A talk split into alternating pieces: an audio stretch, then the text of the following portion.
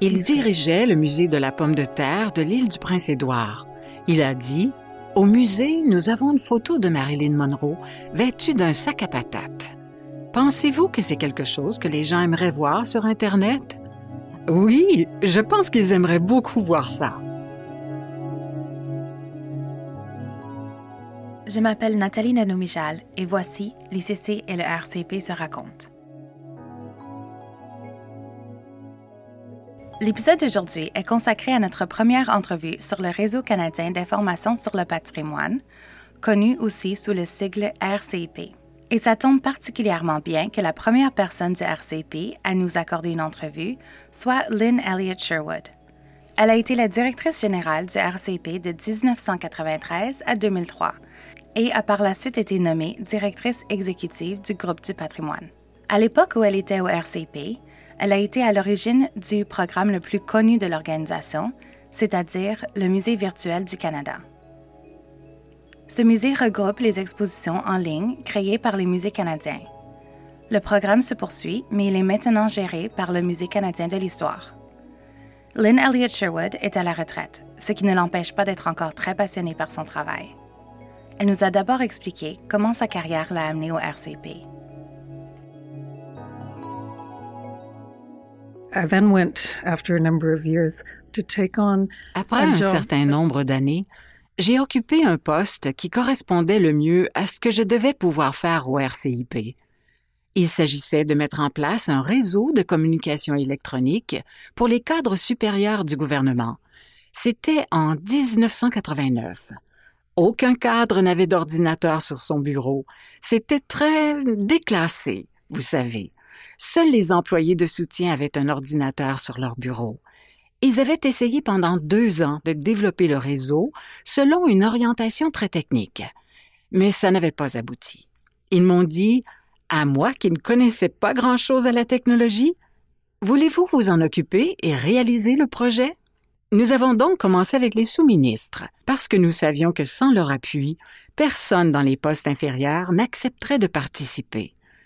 Il a donc fallu évaluer comment faire en sorte que quelque chose fonctionne, comment obtenir l'adhésion des gens.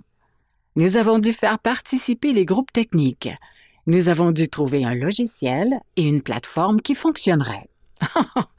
Nous ne voulions pas quelque chose qui obligerait les sous-ministres à suivre des cours d'informatique.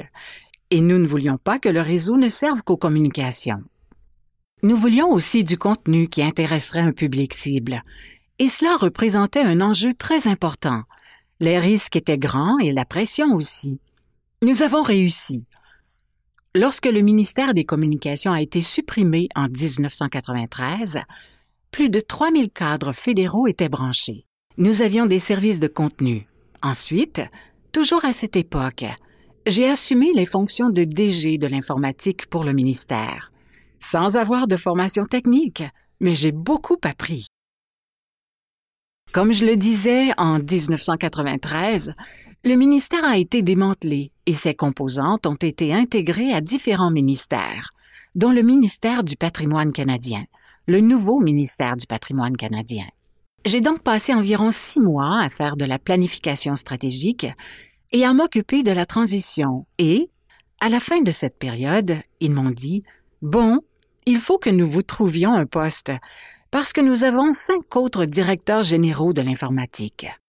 Ah, c'est donc à ce moment-là que j'ai eu le choix entre devenir l'ADG de la politique sur la radiodiffusion ou l'ADG et directrice de l'exploitation du RCIP. Et c'est le RCIP qui a séduit mon cœur. Qu'est-ce qui, au RCP, comme vous dites, a séduit votre cœur? Eh bien, je pense que c'était plusieurs choses. L'une d'elles, c'est la dimension patrimoniale qui a toujours été importante pour moi, personnellement. À l'époque, j'avais l'impression que c'était un poste bien plus intéressant. C'était aussi un travail qui convenait à ma vie personnelle. J'étais une mère monoparentale et je savais que je pouvais ramener des problèmes à la maison et y réfléchir alors que, dans le cas de la politique sur la radiodiffusion, des crises survenaient toujours à 16h45 et il fallait les résoudre avant minuit. J'aimerais prendre un peu de recul. Quand vous dites que vous n'aviez pas la formation technique nécessaire pendant les années où vous travaillez sur un dossier assez technique, comment avez-vous géré cette situation? J'avais deux questions. Pourquoi pas? Et est-ce que ça marche quelque part ailleurs? Et j'ai constaté que ces deux questions étaient très utiles quand je discutais avec des techniciens. Ce vers quoi ça m'a orienté et ce qui a fait la réussite du réseau des cadres supérieurs alors que ça avait été un échec auparavant, c'est l'utilisation de produits du commerce, plutôt que de passer des années à essayer de développer des technologies avec de petites équipes qui n'étaient pas nécessairement équipées pour innover, et des groupes d'utilisateurs qui n'étaient certainement pas outillés pour subir les désagréments d'une technologie insuffisamment testée. C'est intéressant. Ça me fascine toujours quand les gens n'ont pas nécessairement de qualification dans un domaine précis, mais qu'ils ont pour mentalité de se dire pourquoi pas et voyons où cela nous mène.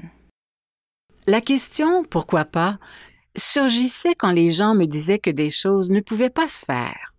C'est là que j'utilisais cette question. Je leur disais que j'avais besoin de comprendre, parce que nous pouvions peut-être trouver une solution.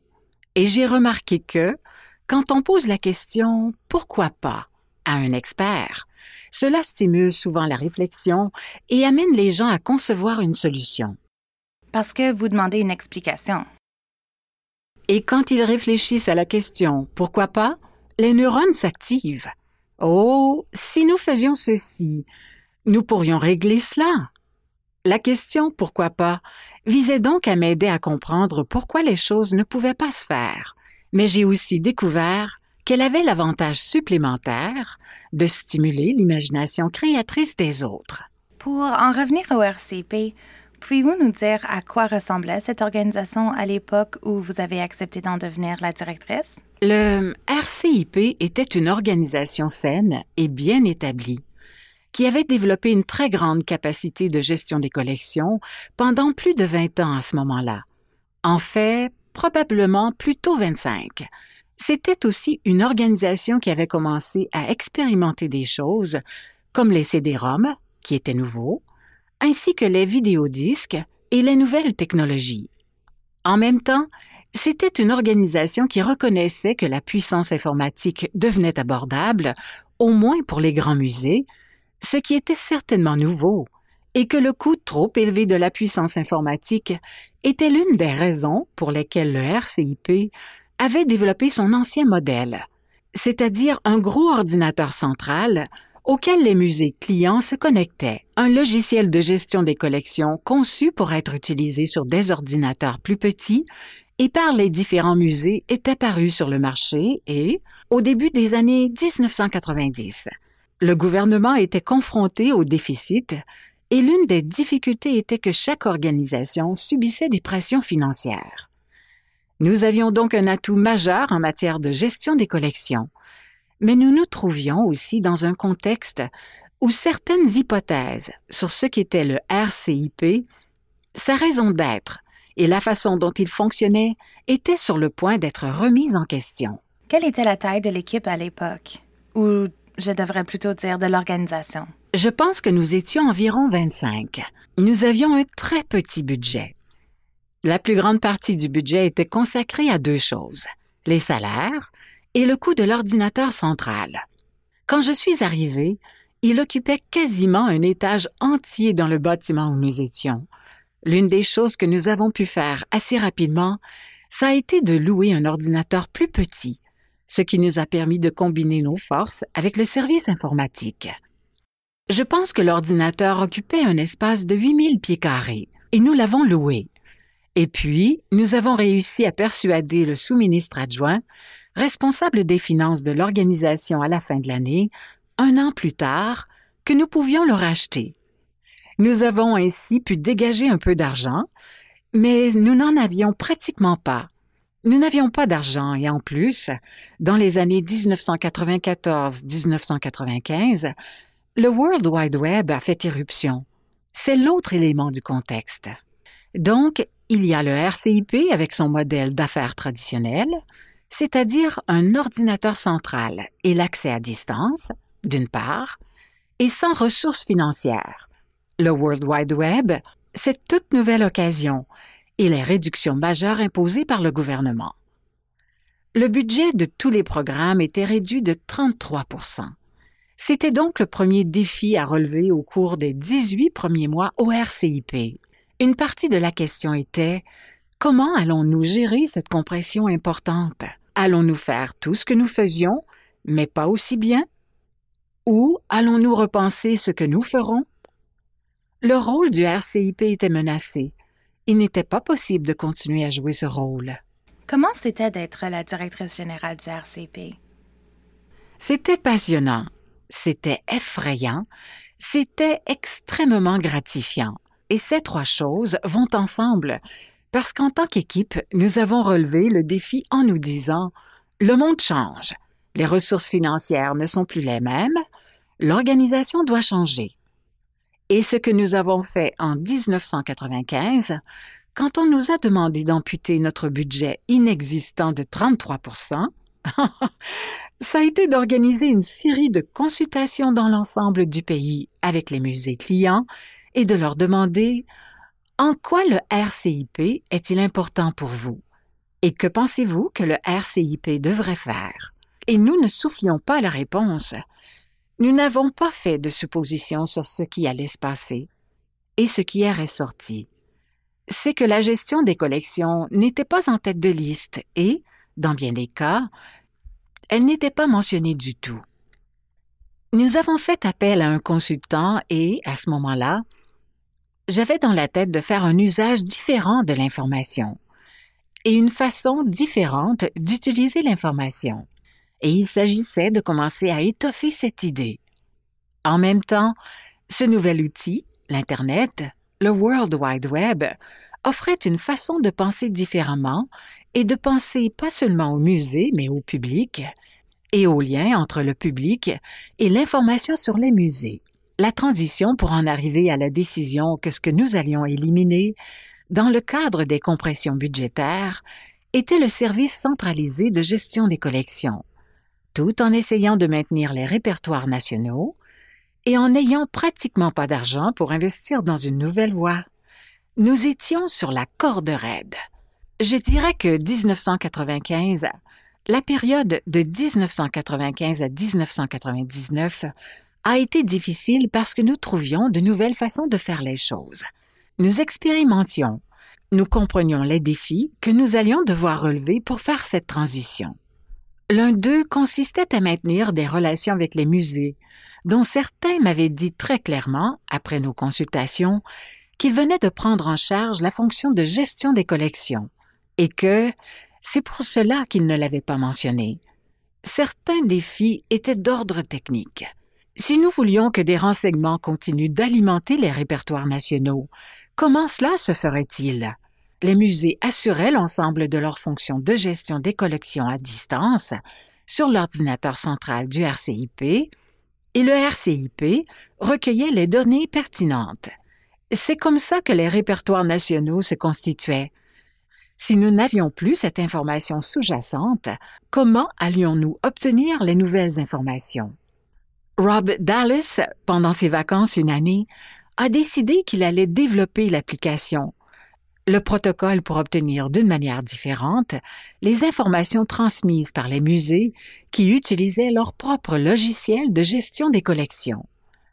Rob était Monsieur Ordinateur Central, mais il a effectué cette extraordinaire transition mentale de son propre chef et s'est enthousiasmé, et il a fait en sorte que cela se fasse parce que c'était un problème qu'il voulait résoudre. Et l'équipe du RCIP, c'est l'un des exemples de la phénoménale équipe du RCIP. Plein de gens se sont ralliés à l'idée. Nous voulions essayer les expositions virtuelles. Nous n'avions pas d'argent. Danielle Boily, qui travaillait dans ce domaine, était excellente pour aller trouver des petites réserves d'argent. Oh, la francophonie a un petit peu d'argent pour un projet. Nous pouvons l'utiliser. Nous pouvons trouver des gens pour faire du bénévolat ici. C'est le genre d'initiative et d'esprit d'innovation que les membres de l'équipe du RCIP avaient durant cette période, alors que nous mettions ces idées à l'essai. que nous commencions à amener les musées à adopter une nouvelle façon de contribuer aux répertoires nationaux, que nous commencions à élaborer une nouvelle série de modules de formation sur certains enjeux du Web et à réfléchir à de nouveaux services, un guide des musées canadiens auquel nous avons pu commencer à faire participer les gens, en partie grâce à un partenariat avec l'AMC, l'Association des musées canadiens, qui souhaitait aussi trouver des moyens de faire connaître les musées canadiens, et l'idée, c'était que tous ces gens qui utilisaient le World Wide Web voudraient visiter les musées, et que s'ils pouvaient connaître les heures d'ouverture et les thèmes exploités par les musées, et où ils se trouvaient, cela aiderait à augmenter le taux de fréquentation. Nous sommes donc partis de l'idée d'augmenter le nombre de musées membres et de l'idée qu'un musée de n'importe quelle taille pourrait participer en fournissant des informations pour le guide des musées canadiens. Il s'agissait d'établir de nouvelles relations, pas seulement avec les quelques 103 musées, les grands musées qui mettaient sur pied un service de gestion des collections, et de concrétiser l'idée que nous allions travailler avec des musées de toute taille, d'un bout à l'autre du pays, pour qu'ils utilisent ce nouvel outil et pour les aider à se faire connaître du grand public. Puis, la vague suivante. Je veux parler de 1999. Il y avait un nouveau sous-ministre au RCIP, Alex Hemmelfarb. C'était à l'automne 1999, et chaque direction générale, chaque organisation faisait sa première présentation, et, à ce moment, nous avions des éléments de ce qui deviendrait plus tard le musée virtuel. Nous avions le guide et nous avions quelques expositions virtuelles. La première portait sur Noël. C'était en décembre 1995, donc très tôt. Et je me creusais la tête. Comment enthousiasmer un sous-ministre qui s'occupe des politiques et de la vision d'ensemble? Et à minuit, la veille de notre exposé, je me dis OK, le patrimoine canadien est comme un casse-tête un casse-tête qui s'étend à la grandeur du pays, et ce que nous essayons de faire, c'est d'en rassembler les pièces et de créer en fait un musée virtuel du Canada. J'ai utilisé cette image dans l'exposé, et il a littéralement bondi de sa chaise en disant J'aime ça, j'aime ça. Écrivez-moi quelque chose pour un discours du trône. C'est l'un des moments les plus excitants que j'ai vécu en tant que fonctionnaire. Voir quelqu'un s'enthousiasmer pour une idée que vous veniez d'exprimer, et le ministère à l'époque essayait de mettre en place une vaste stratégie de culture en ligne. Et il a été question de nous dans le discours du trône. Nous étions bel et bien dans le plan budgétaire. Les mots musée virtuel il y aura un musée virtuel du Canada financé ont bien été prononcés. Lorsque nous avons obtenu cet argent, dans le cadre du budget de 2000, nous avions une idée très claire de la direction que nous voulions prendre et des possibilités qui s'offraient à nous, et suffisamment d'argent pour créer une plateforme appropriée, investir dans la création de contenu et développer ces idées. Et nous avons eu une année vraiment intense. Nous avons mené 14 consultations d'un bout à l'autre du pays avec des musées de toute taille. Nous avons en quelque sorte essayé de déterminer à quoi ressemblerait cette chose, le musée virtuel du Canada, de concevoir un programme d'investissement et de préparer un échantillon d'exposition virtuelle en vue d'un lancement. Nous avons embauché un spécialiste du marketing et des commandites, Stéphane Sherpy, c'était une idée radicale. Et Stéphane était brillant. Il a obtenu une commandite de Pattison qui nous a donné 6 millions de dollars et permis de faire de la publicité sur des panneaux d'affichage et les abribus lors du lancement, ce qui était phénoménal. Et ça se passait dans tout le pays. Notre premier grand thème, notre première publicité sur une grande affiche, les panneaux d'affichage disaient Emmenez votre souris au musée. Et c'était sur les panneaux d'affichage dans tout le pays, sur les abribus dans tout le pays. Nous avions donc tous ces éléments et le 22 mars 2001, soit 13 mois seulement après l'annonce budgétaire, nous avons fait le lancement en direct du musée virtuel au Musée des beaux-arts de l'Ontario en croisant les doigts. On m'avait ordonné de rester loin des ordinateurs parce que j'ai un très mauvais effet sur les démonstrations informatiques en direct. Les ordinateurs cessent de fonctionner quand je me tiens trop près d'eux. Alors, on ne m'a pas permis de m'approcher des ordinateurs. Et le lancement en direct a été très réussi. L'une des choses dont je suis le plus fier, c'est un courriel que nous avons reçu quatre semaines plus tard, trois ou quatre semaines plus tard, après le lancement.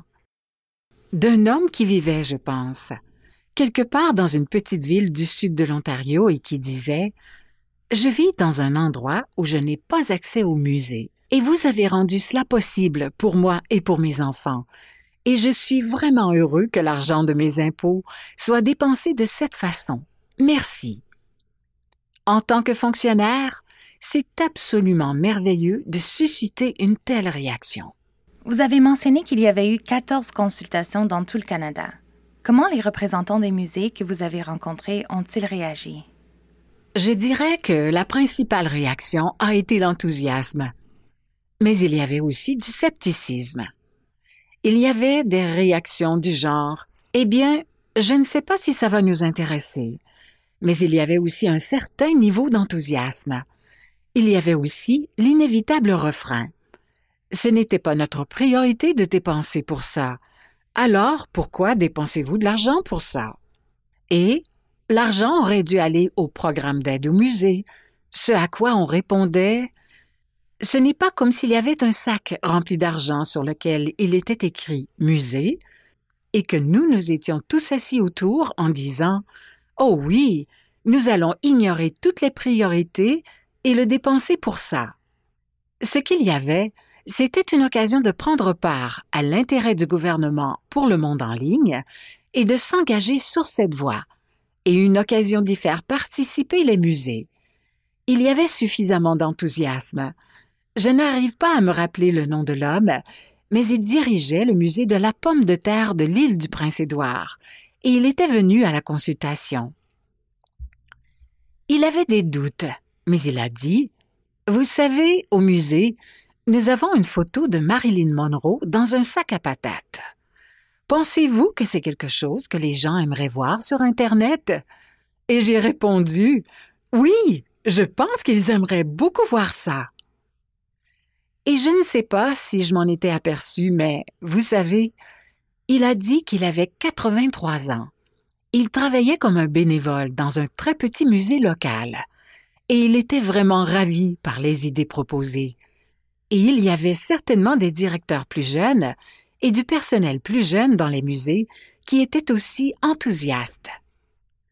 Beaucoup de gens, parce que c'était tellement nouveau, la technologie était encore très nouvelle à ce moment-là. Les musées avaient tellement d'autres priorités. Je pense que l'une des clés du succès pour nous, c'est qu'une partie de l'argent que nous avons obtenu provenait du programme d'investissement, de sorte que c'était une série de... Ce n'étaient pas des subventions, c'était des contrats pour créer des expositions virtuelles. Et une partie de l'équation financière utilisée, qui était vraiment importante, à mon avis, c'était de dire ce n'est pas financé par le gouvernement uniquement. Les institutions investissent aussi. Lorsque les musées ont rendu leurs images disponibles, nous avons encouragé les gens à ajouter des images aux répertoires nationaux. S'il faut une licence pour les images, il y a un coût qui est associé. Nous avons ainsi pu présenter cela de façon précise en tant que partenariat entre le gouvernement et les musées, avec une valeur de propriété intellectuelle, car ils contribuaient à l'effort en plus des contrats que nous passions pour la création de contenu. L'un des problèmes avec les expositions virtuelles, c'est que la portée, l'échelle et la sophistication que nous recherchions étaient généralement hors de portée des petits musées, et nous voulions vraiment les inclure dans cet ensemble. Je pense qu'il y avait à l'époque environ 1500 musées communautaires dans tout le pays. C'est une partie très importante du casse-tête que représente le patrimoine canadien. En septembre 2001, Je prenais la parole lors d'une conférence au Royaume-Uni. Le groupe qui faisait un exposé après moi s'appelait Commonet et il avait développé un logiciel d'archivage conçu pour être utilisé par les groupes communautaires. La mine, l'un des principaux moteurs économiques, fermait en Grande-Bretagne et les associations de mineurs cherchaient un moyen de perpétuer des souvenirs. Le logiciel était conçu pour être utilisé par des gens qui ne connaissaient pas l'informatique. Il utilisait de gros caractères, les personnes âgées pouvaient s'en servir, et il contenait certains éléments de vocabulaire contrôlé. Et j'étais très emballée parce que je pensais que ce serait facile de l'adapter pour en faire un outil pour les petits musées canadiens. Alors, je les ai laissés terminer leur exposé, mais tout de suite après, je les ai pratiquement traînés hors de la scène et je leur ai dit Venez au Canada. Je voulais d'abord rencontrer l'équipe et leur montrer ce que nous avions. J'ai décidé qu'on commencerait par Terre-Neuve, où il y avait beaucoup de musées communautaires. Donc, environ six semaines après, je pense nous les avons fait venir avec leur logiciel. Ils ont rencontré l'équipe, l'équipe s'est déplacée, et je dois dire qu'à ce moment-là, le RCIP comptait 65 employés. Il y avait donc au moins 40 personnes de plus, et les compétences étaient très diversifiées. Nous avons donc amené les gens du Commonet et une partie de notre personnel à Terre-Neuve, et nous avons organisé deux réunions, l'une à St. John's et l'autre à Gander, avec des représentants des musées communautaires. Nous leur avons montré le logiciel de Commonet et nous leur avons demandé s'ils voulaient le mettre à l'essai. Ils étaient très enthousiasmés et ils ont répondu qu'ils acceptaient de le faire. Et je ne me souviens plus du nombre de musées qui ont commencé à travailler à l'une des plus charmantes expositions. Il s'agissait de la valise d'une mère. C'était un musée qui avait acheté des valises à un encan pour monter une exposition. L'une des valises était pleine de lettres échangées par une mère et son fils pendant la Première Guerre mondiale, et le musée a utilisé le logiciel Histoire de chez nous pour rendre ça vivant. C'était donc, vous savez, un autre. J'essaie de vous raconter des moments qui m'ont donné un frisson d'émotion. Pour moi, c'était un moment d'émotion. Au fil du temps, le logiciel Histoire de chez nous, l'un des projets entrepris par le RCIP et le personnel, consistait à trouver un moyen de pouvoir faire des recherches dans les expositions Histoire de chez nous, mais c'était après mon passage au RCIP, et c'est quelque chose qui a encore à voir avec le fait d'assembler le casse-tête. C'est une façon de considérer l'information de différentes manières. Un musée à Terre-Neuve et un musée à Vancouver pouvaient avoir des thèmes et des questions semblables à explorer, et il fallait trouver des moyens d'utiliser davantage les expositions Histoire de chez nous et simplement les différentes expositions de la même manière que l'on peut effectuer des recherches plus larges dans d'autres contenus. Le projet Histoire de chez nous et la mise en place de cette pièce du casse-tête sont donc probablement mes dernières en quelque sorte la transition majeure, la pièce majeure du casse-tête dont je me suis occupée avant d'accepter un autre poste. C'était vraiment excitant et c'était très simple. Il s'agissait de contrats forfaitaires de 5 000 dollars et ce montant avait été choisi parce qu'il permettait au musée d'acheter un ordinateur, de s'installer et peut-être d'acheter du café et des biscuits pour les bénévoles et il y a eu une certaine opposition de la part de la communauté archivistique parce que le projet concernait les archives et que ce n'était pas approprié. Ce n'était pas archivistique. On pouvait intégrer des extraits parlés et des extraits sonores. Eh bien, ce n'est pas véritablement de l'histoire orale. Au sein de la communauté du patrimoine, il y a toujours des rivalités pour savoir à qui appartient tel élément du patrimoine. Je pense que le patrimoine, particulièrement dans le cas des musées communautaires, c'est la littérature locale. Ce sont les histoires locales. Les objets qui sont significatifs, les objets spéciaux qui sont significatifs. Et pour chaque musée communautaire, ce sont aussi toutes les choses de chez Sears ou Eaton qui sont arrivées dans la communauté par le train et qui sont des choses de base dans la vie. Je pense donc que les musées communautaires jouent dans leur milieu un rôle très complet en ce qui a trait au patrimoine. Une chose qui me frappe quand vous parlez du musée virtuel, c'est qu'à partir du moment où vous avez plus ou moins obtenu l'autorisation d'aller de l'avant avec ce projet, et qu'il en a été question dans le discours du trône, jusqu'au moment de son lancement, vous avez mentionné qu'il s'est écoulé environ 13 mois. Comment aviez-vous réussi à réaliser ce projet en 13 mois? À quoi ça ressemblait? Ça ressemblait à l'enfer.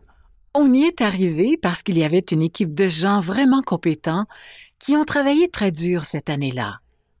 On y est arrivé aussi grâce au travail fait entre 1995 et 1999 et au début de 2000, c'est-à-dire la mise à l'essai de certaines idées. Nous savions donc comment réaliser une exposition virtuelle. Nous avions donné de la formation au musée. L'idée de concevoir un site Web, vous savez, un portail attrayant que les gens pourraient utiliser, c'était nouveau. Mais des éléments comme le guide des musées, nous avions commencé par créer la galerie d'images, qui était la pointe de l'iceberg pour le système de gestion des collections.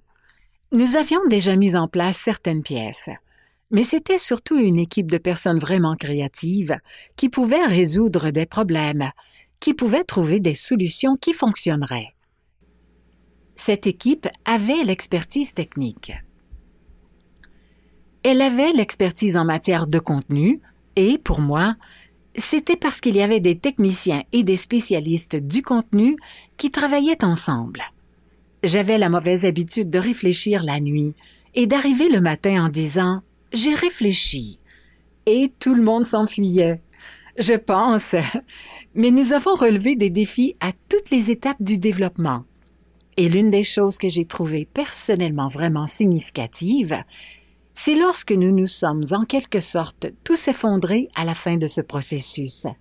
C'était une couple de mois avant la semaine de la fonction publique, et l'un des prix du ministère que vous pouviez recevoir, et pour lequel il fallait être mis en nomination par le personnel. C'était le prix pour la gestion des personnes, et j'avais l'impression d'avoir épuisé l'équipe. J'avais l'impression d'avoir été horrible, d'avoir été un tyran et une affreuse gestionnaire pour arriver à ce résultat. Mais l'équipe m'a mise en nomination. J'ai tout simplement craqué pendant la cérémonie parce que je ne m'attendais pas à cela. Je m'y attendais pas, mais je pense que tout le monde dans l'équipe s'est approprié le projet et son succès. Et c'était un groupe fabuleux avec qui travailler, vraiment fabuleux. Excusez-moi, mais je vais me mettre à pleurer. non, c'est touchant. En fait, vous me touchez. Ça me rend émotive aussi, mais je pense que c'est un hommage à votre leadership. Et on en revient en quelque sorte à ce que vous disiez au tout début. Vous savez, la raison pour laquelle vous avez accepté d'aller travailler dans un environnement technique. La question pourquoi pas? Et vous savez, vous avez mis les gens au défi de penser autrement, et je crois que c'est probablement ce qui vous a motivé tout au long de ce projet.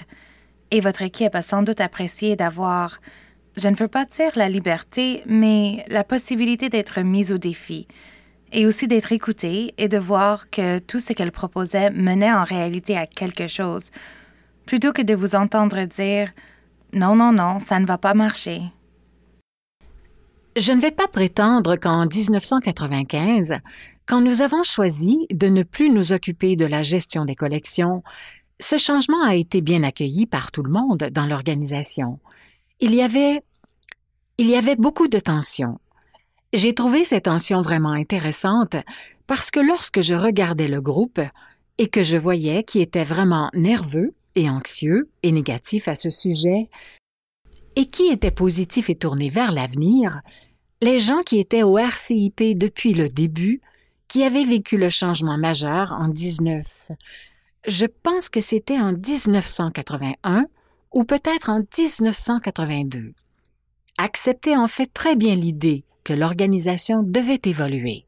Les gens qui étaient arrivés au RCIP par la suite et qui n'avaient vu qu'un seul modèle pour le RCIP craignaient beaucoup que, dans ce processus, nous perdions la possibilité de maintenir les répertoires nationaux et que les musées ne soient pas capables de faire la transition et de gérer eux-mêmes leur collection par voie électronique. Et certains ont choisi de quitter l'organisation à ce moment-là. Ils n'avaient pas cette expérience de la résilience de l'organisation. C'est vrai, et certaines personnes, nous avons pu les retenir en leur offrant un rôle différent. Si vous pensez que vous ne pouvez pas piloter ce nouveau changement, vous avez quand même beaucoup de compétences et de talents, et nous aimerions vous garder au sein de l'équipe. Pour certaines personnes, c'était possible. Dans d'autres cas, c'était les gens devaient partir et ont choisi de le faire, et c'est difficile. C'est difficile pour une organisation, et c'est le genre de choses qui vous empêche de dormir la nuit, qui vous fait vous demander Avons-nous bien agi? Est-ce que j'ai bien agi? Vous savez, j'en faisais une affaire personnelle. Est-ce que je prenais une organisation fantastique qui avait une réputation extraordinaire? Est-ce que je l'amenais dans la bonne direction? C'est vraiment angoissant. Alors, quand j'ai dit plutôt effrayant, c'est à ça que je pensais. Y a-t-il une pensée ou une croyance qui vous a convaincu que vous alliez dans la bonne direction? J'avais certainement la conviction que ce que nous avions fait la transition pouvait être lente ou rapide parce que le monde évoluait dans une direction particulière et les musées allaient suivre le mouvement. J'étais ravie par l'idée que c'était une façon pour les musées d'entrer en contact avec une nouvelle génération et que, si les musées choisissaient d'ignorer le monde virtuel, ils rateraient une occasion. Et cette idée découlait en partie d'une motivation personnelle. Quand j'ai pris en charge le réseau des cadres supérieurs, mon fils avait six ans. Nous avions un ordinateur Apple avec une souris, que je prenais constamment pour essayer de l'utiliser comme une télécommande, parce que je... Il est venu au bureau à l'âge de six ans, et nous n'avions pas d'ordinateur à la maison à l'époque. Il est rentré dans le bureau et a dit Oh, je peux essayer la souris et il savait exactement ce qu'il faisait avec, et c'était un ordinateur Apple. Il y avait quelque chose avec lequel il pouvait jouer ou dessiner ou autre chose. Et j'ai regardé mon fils, qui était né en 1983. Alors, il avait... Il était à la fin de l'adolescence quand le musée virtuel a été créé. Je pouvais voir ce qui l'intéressait, comment il réagissait à la technologie et comment ses amis réagissaient à la technologie. Et quand vous commencez à réfléchir à l'avenir et aux défis des musées, dont les visiteurs plus âgés y ont été amenés quand ils étaient écoliers, et aux personnes âgées qui ont pris l'habitude de fréquenter les musées au cours de leur vie. Comment combler ce fossé pour créer un lien avec les musées qui soit pertinent pour des gens dont les attentes et les expériences sont différentes parce qu'ils ont grandi à une autre époque. Alors pour moi, établir ce lien et le maintenir vivant était probablement ma principale motivation. C'est très intéressant. L'autre question que j'allais vous poser, c'est quel genre d'impact le RCP a eu sur les musées selon vos observations? Mais je pense que, dans un sens, vous avez évoqué cet aspect dans ce que vous venez de dire. Y a-t-il autre chose que vous aimeriez ajouter à ce sujet? Je pense que je dirais que, en ce qui concerne l'impact pour le RCIP, la gestion des collections et une bonne compréhension de ce que vous avez dans vos collections sont essentielles au fonctionnement d'un musée. Rien d'autre ne se produit dans un musée sans cela, et sans la préservation matérielle des objets, mais les connaissances sur ces objets sont un aspect essentiel de la préservation. Donc, si je pense à l'histoire du RCIP, le développement et le renforcement de cette compétence au sein des musées ont été déterminants dès le début. À l'époque où il était difficile de trouver des informations fiables sur Internet, il fallait d'abord favoriser la création d'un contenu de qualité, puis aider les gens à trouver du contenu fiable et aider les musées à comprendre quelles compétences étaient requises pour, d'une part, créer en quelque sorte des expositions virtuelles et d'autre part, devenir visible dans Internet. Ce sont des éléments tout à fait essentiels, mais tout commence au début du spectre. C'est la base, vous savez, c'est la base. Ce sont les objets, les artefacts et les connaissances sur ces artefacts, quels que soient les éléments des activités que vous examinez, que ce soit la gestion des collections ou le musée virtuel. Ce sont les deux extrémités du même spectre. Quand vous parlez du RCP, on peut deviner l'émotion et la fierté que vous avez ressenties en tant que directrice générale de cette organisation. Qu'est-ce qui vous a donné envie de passer à autre chose? Je pensais que je méritais une promotion. Je pensais, vous savez, le poste en 2002 était très différent de celui que j'avais accepté en 1993. Il était plus important et je me suis dit, je pense vraiment que nous devrions envisager de reclasser ce poste. Et Alex Himmelfarb, le merveilleux sous-ministre qui avait bondi de sa chaise en disant oui au projet de musée virtuel, a répondu Vous pouvez avoir une promotion, mais seulement si vous acceptez de vous occuper aussi des politiques du patrimoine. Et donc, c'était vraiment comme accepter un nouveau poste par défaut et, et sur le plan émotionnel, j'aurais trouvé très difficile de quitter complètement le RCIP. Je n'aurais pas pu me détacher complètement du RCIP, je pense, à ce moment-là.